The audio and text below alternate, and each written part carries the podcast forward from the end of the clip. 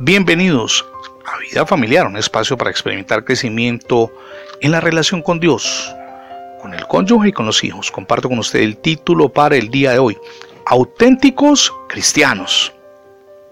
Era analfabeta. Cada tarde se sentaba en la Plaza de España en Madrid y con la excusa de que no sabía leer, pedía a un transeúnte que le leyera la Biblia de transeúntes a cristianos solo hubo un paso.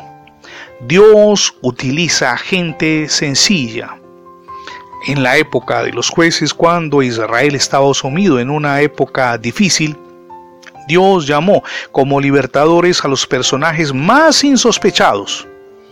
¿Quién hubiera elegido, por ejemplo, en tiempos de guerra a un desconocido como Sangar? Sin embargo, con una vara para arrear bueyes, este hombre acabó con 600 filisteos.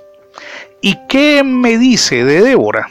¿Una mujer dirigente del pueblo de Dios? No, más de uno se llevaría hoy las manos a la cabeza, pero Dios la eligió. ¿Y qué tal Jael, que ni siquiera era israelita, o Jefté, hijo de una mujer ramera y cabecilla de una banda de inadaptados? Usted hubiera elegido, por ejemplo, a Gedeón. Él mismo dijo, mi clan es el más débil de la tribu de Manasés y yo soy el más insignificante de mi familia. Eso lo leemos en jueces capítulo 6, verso 15. Sobra decir que las proezas que realizó Dios a través de este héroe inesperado pasaron a la historia y sobrepasan la imaginación.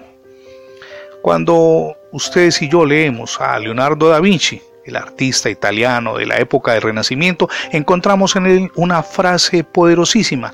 La sencillez, dice, es la mayor satisfacción del ser humano. Igual cuando ustedes y yo nos desempeñamos delante de Dios. Ser sencillos, humildes y depender de Él.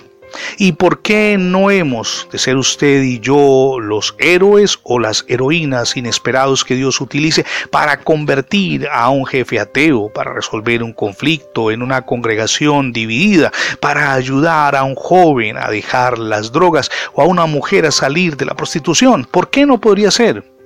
Usted puede ser un libertador en manos de Dios, porque, y aquí viene un texto que está en 1 Corintios capítulo 1 versos del 26 al 29, Dios los ha llamado, dice Pablo, a pesar de que pocos de ustedes son sabios según los criterios humanos y pocos de ustedes son gente con autoridad o pertenecientes a familias importantes. Y continúa diciendo Pablo, y es que para avergonzar a los sabios Dios ha escogido a los que el mundo tiene por tontos, y para avergonzar a los fuertes ha escogido a los que el mundo tiene por débiles. Y concluye diciendo Pablo, Dios ha escogido a la gente despreciada y sin importancia de este mundo, es decir, a los que no son nada. Ahora, ¿por qué? Porque así nadie podría presumir delante de Dios. Es la sabiduría del Señor.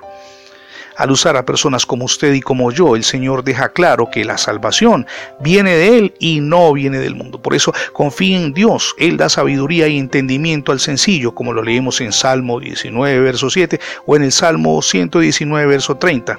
Y recuerde que Dios no elige a la gente cualificada, sino que cualifica a la gente que elige. Usted y yo podemos marcar la transformación del mundo en el que nos desenvolvemos. Permítame preguntarle cómo anda su relación con su familia, con su esposo, con su esposa, con sus hijos, con sus hermanos, con sus padres. Hoy es el día de evaluarnos e imprimir cambios en nuestra forma de pensar y de actuar. En ese proceso Dios nos ayude. A propósito de Dios, ya recibió a Jesucristo en su corazón como su único y suficiente Salvador y es el día para que lo haga. Permita que Jesús reine en su existencia y también en su hogar. Gracias por escuchar las transmisiones diarias de vida familiar en la radio, pero también en el formato de podcast.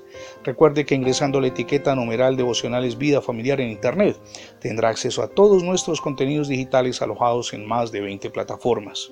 Le animamos también para que se suscriba a nuestra página en Internet, es facebook.com diagonal devocionales. Somos Misión Edificando Familias Sólidas y mi nombre es Fernando Alexis Jiménez. Dios les bendiga hoy rico y abundantemente.